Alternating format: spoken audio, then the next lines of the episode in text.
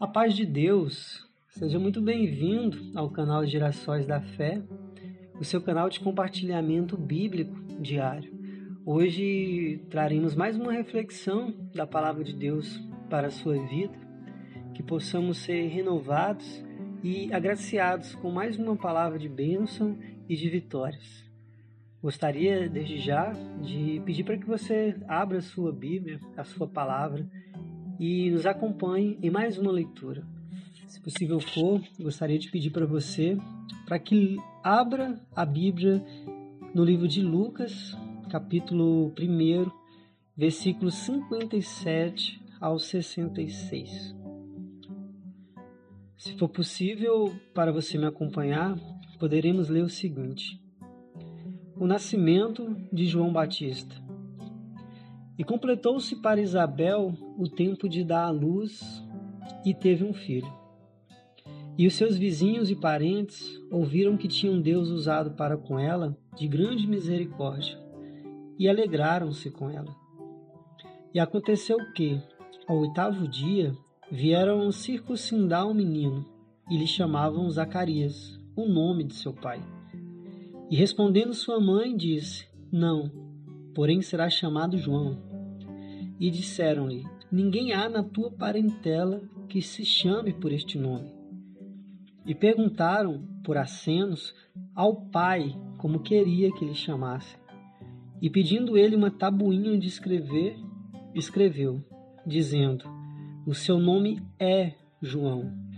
E todos se maravilharam. E logo a boca se lhe abriu e a língua se lhe soltou, e falava, louvando a Deus. E veio temor sobre todos os seus vizinhos, e em todas as montanhas da Judéia foram divulgadas todas essas coisas. E todos os que as ouviam as conservavam em seu coração, dizendo: Quem será, pois, este menino? E a mão do Senhor estava com ele. Eu gostaria de começar essa reflexão bíblica do dia de hoje, ressaltando exatamente o que se encontra já no primeiro versículo lido, no versículo 57, quando a palavra de Deus vai dizer que completou-se para Isabel o tempo de dar à luz. Uma gestação, para que ela possa ser bem sucedida, a maior parte das vezes ela necessita entre sete e oito meses a nove meses de gestação. Em alguns casos, é possível que a criança, mesmo com pouco tempo de vida dentro do ventre da mãe, possa sobreviver a um processo médico, um procedimento médico, e ainda assim resistir, sobreviver e viver. Mas, de modo geral, há um processo natural que faz com que, dentro de um certo intervalo de tempo, completando-se cumprindo-se a gestação, a criança possa vir a este mundo. A palavra de Deus vai dizer que há um tempo determinado para todas as coisas. E o que podemos perceber já neste versículo é que o tempo para Isabel de gestação chega finalmente ao fim e ela pode então dar à luz e ter o seu filho João Batista em seus braços. Muitas vezes a vida nos coloca uma série de situações que precisam ser cuidadas como se fosse uma gestação. Projetos que Deus coloca nas nossas vidas e que demanda tempo, demanda paciência, demanda cuidados, demandam uma série de preparações.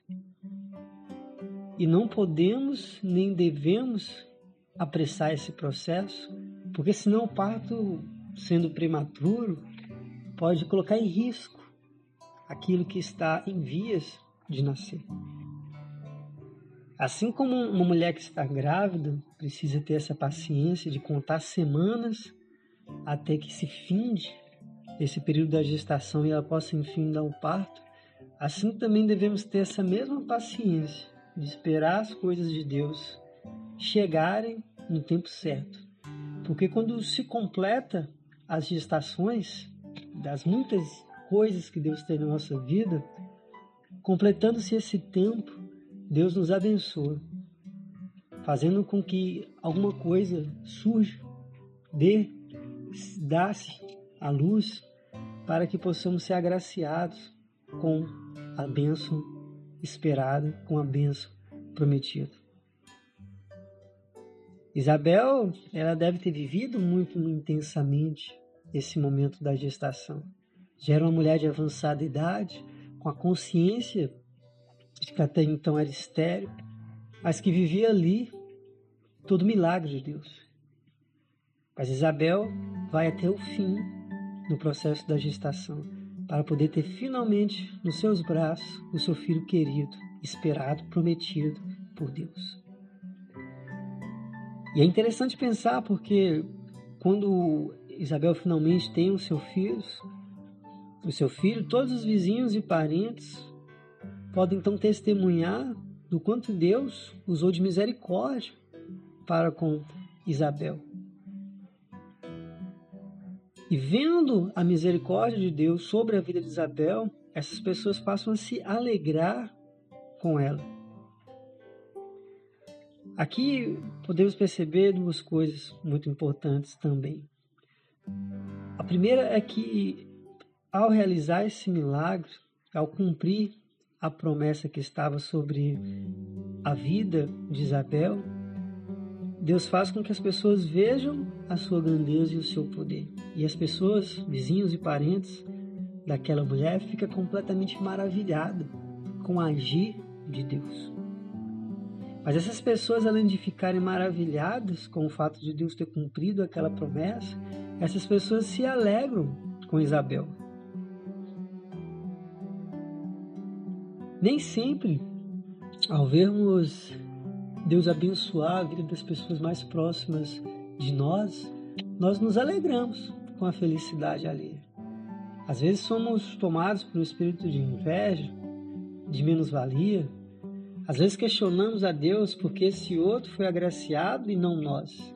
Porque esse outro recebeu uma bênção tão grande de Deus e não nós.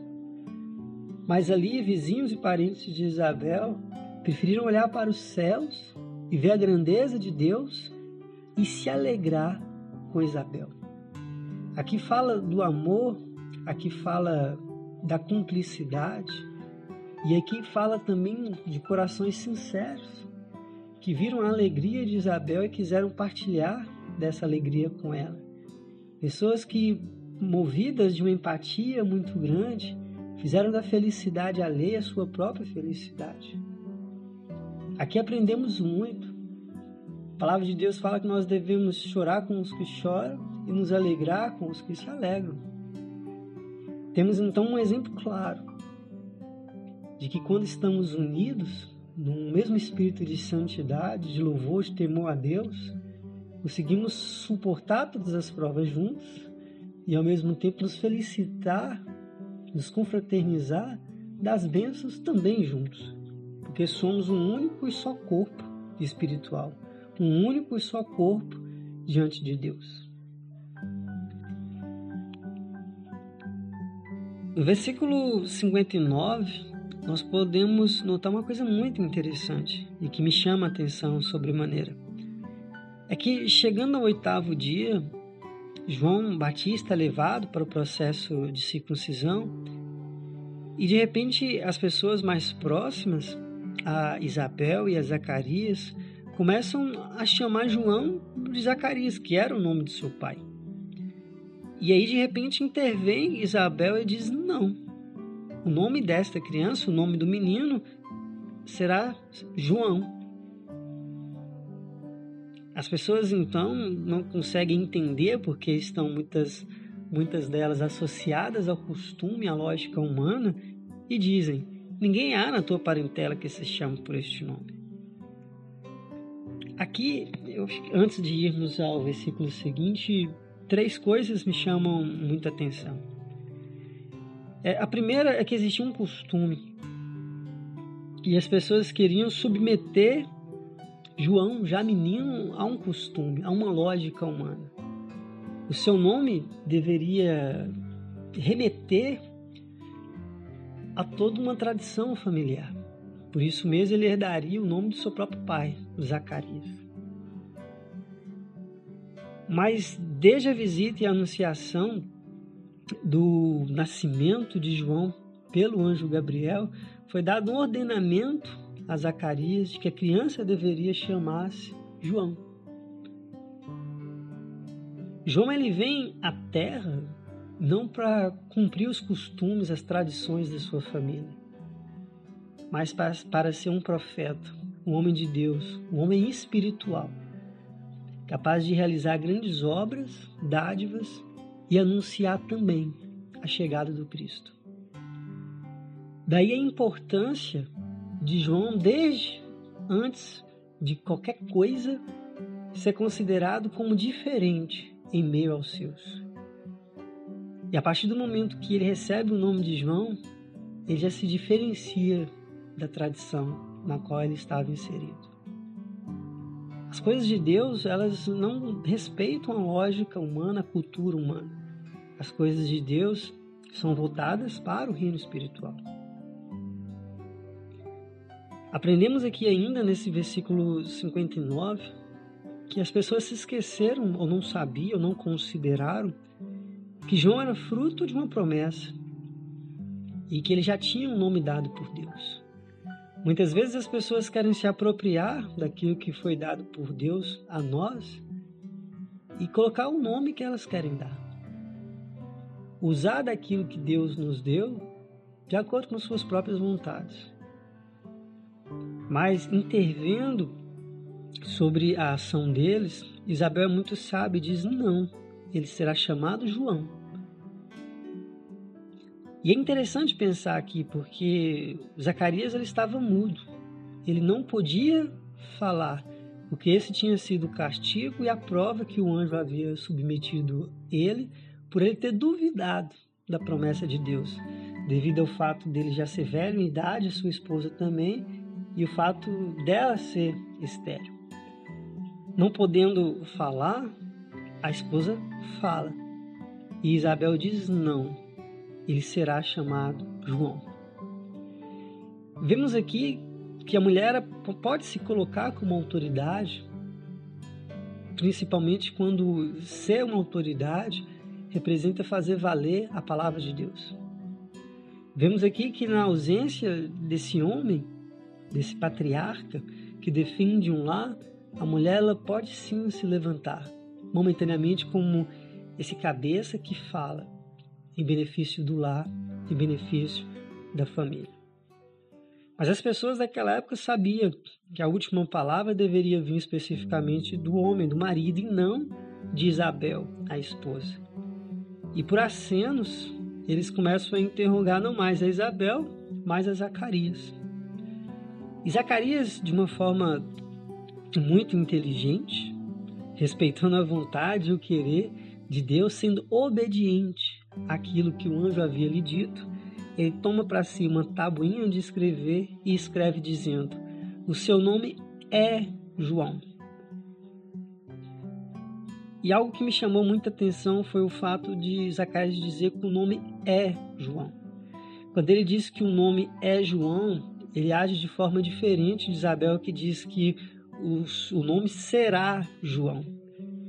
Porque para Zacarias, João era João desde o momento em que o anjo anunciou que ele, Zacarias, teria um filho, junto com a sua esposa Isabel.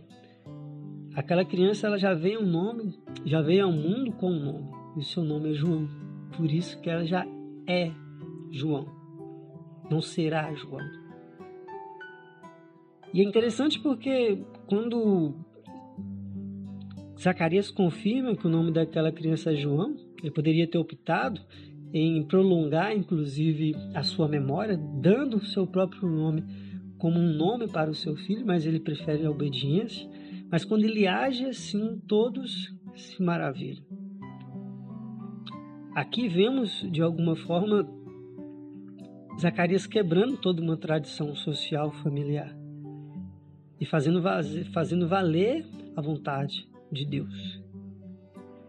E quando ele se coloca em condição de escrever naquela tábua o nome de João, ali ele faz quase que simbolicamente um registro social de João, porque ele materializa por escrito o nome daquela criança.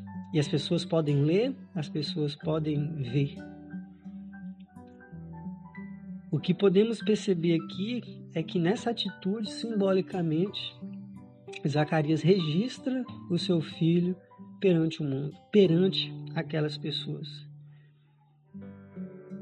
Mas a Bíblia diz que aquilo que é ligado na terra também é ligado nos céus.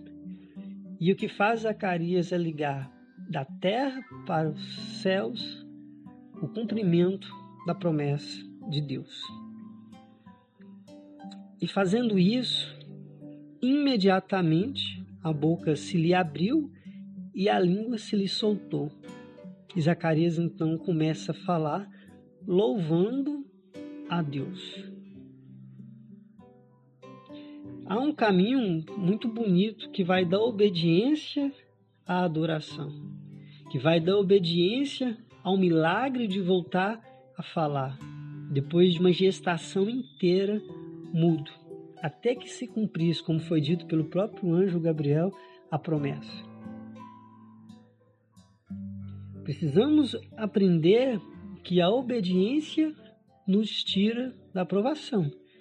Porque, de certa forma, o não poder falar era justamente a aprovação e o castigo que o anjo delegara a Zacarias. E ele teve que cumprir, cumprir de bom grado esse castigo, porque bem sabia ele que havia desagradado a Deus ao duvidar do poder de Deus, mesmo diante de um anjo que desce do céu sobre a terra para passar um recado de Deus para ele.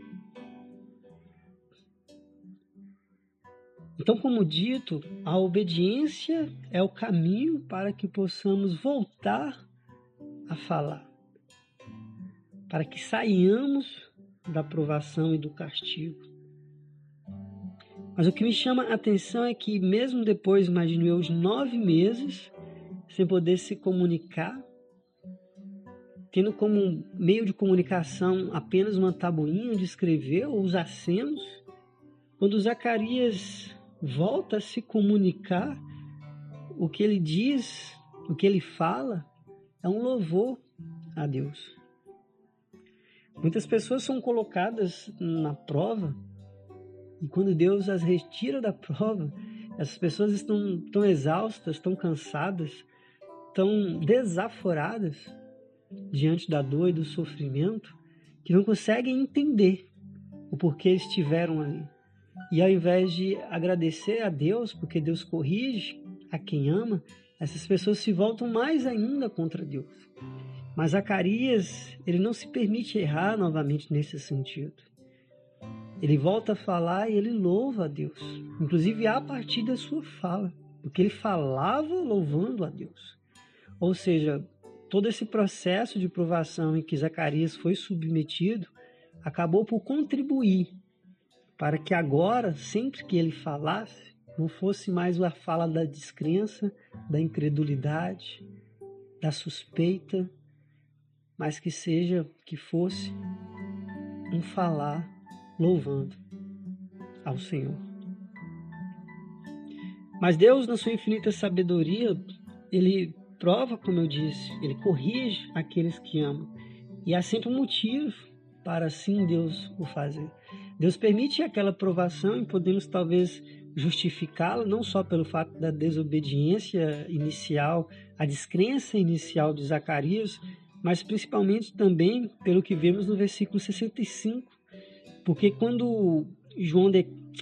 Zacarias declara que o nome do seu filho é João, e ele começa a falar e louvar a Deus, de repente vem um temor sobre todos os seus vizinhos. E este acontecimento é divulgado pelas montanhas da Judéia. É interessante porque, mesmo aí, Zacarias é usado como instrumento do poder de Deus. Deus trabalha nele, no coração dele, a fé, e ele sai com muito mais fé, rendendo louvor e adoração a Deus. E no mesmo instante também Deus faz com que as pessoas tenham mais temor, para que inclusive não incorra no mesmo risco na qual Zacarias incorreu, que foi de duvidar do poder de Deus. Temor quer dizer exatamente isso. Quando a gente teme, a gente não duvida da força, do poder que o outro pode ter sobre nós. Então, de certa forma, Deus ensina, através da vida de Zacarias, essas pessoas a temerem e a louvarem também o seu nome. Mas me chama também muita atenção o fato, e é aí que eu gostaria de concluir, que no versículo 66, quando as pessoas ouvem tudo o que aconteceu a Isabel, a João e a Zacarias, quando elas escutam esses acontecimentos, elas então conservam em seu coração todas essas experiências e se perguntam: quem será, pois, este menino? A palavra que me chama a atenção neste versículo é a palavra conservação. Porque apesar de vermos as obras de Deus, apesar de temermos a Deus, muitas vezes nós não conservamos essas experiências para que elas possam frutificar temor em nossa vida. E essas pessoas não só ouviam o que tinha acontecido, mas elas guardavam em seus corações todos esses acontecimentos, de modo que a partir deles elas pudessem ter mais temor, se achegassem mais a Deus e buscassem compreender qual era o agir do Senhor sobre tudo aquilo que aconteceu. Mas eu gostaria de encerrar essa palavra de hoje Voltando ao versículo 63, quando Zacarias escreve na tabuinha de escrever que o nome de João é João. Porque para que o milagre fosse completo, faltava até ali apenas uma única coisa. O filho já tinha nascido, o anjo já havia visitado a Zacarias, a criança já tinha saltado de alegria na barriga de Isabel, o Espírito Santo já tinha tomado, inclusive, a esposa de Zacarias.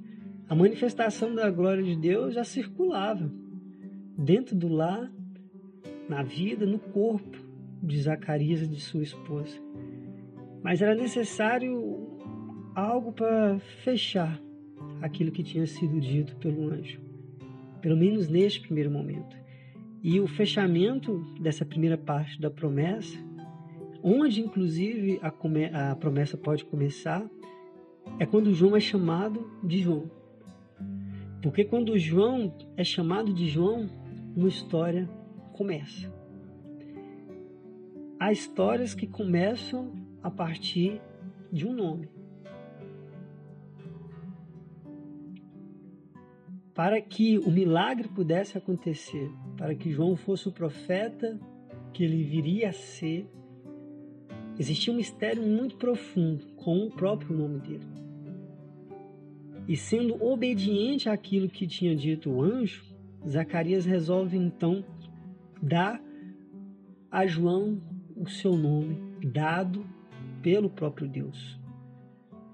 E quando ele faz esse registro, que ele liga entre os céus e a terra, e entre os céus e a terra, a determinação de Deus, então ali o milagre começa a se cumprir.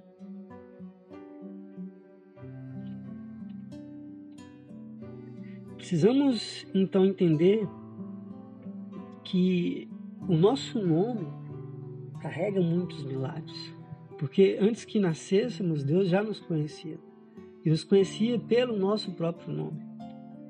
Há uma história que começa a partir do momento em que somos reconhecidos diante dos homens e reconhecidos diante de Deus. Devemos sempre buscar cada vez mais e mais de Deus, as suas obras, as suas maravilhas, as suas bênçãos mas precisamos também nos colocar diante de Deus e, como já dito em outras mensagens, nos perguntar qual é o propósito que Deus tem quando escreve no livro da vida o nosso nome.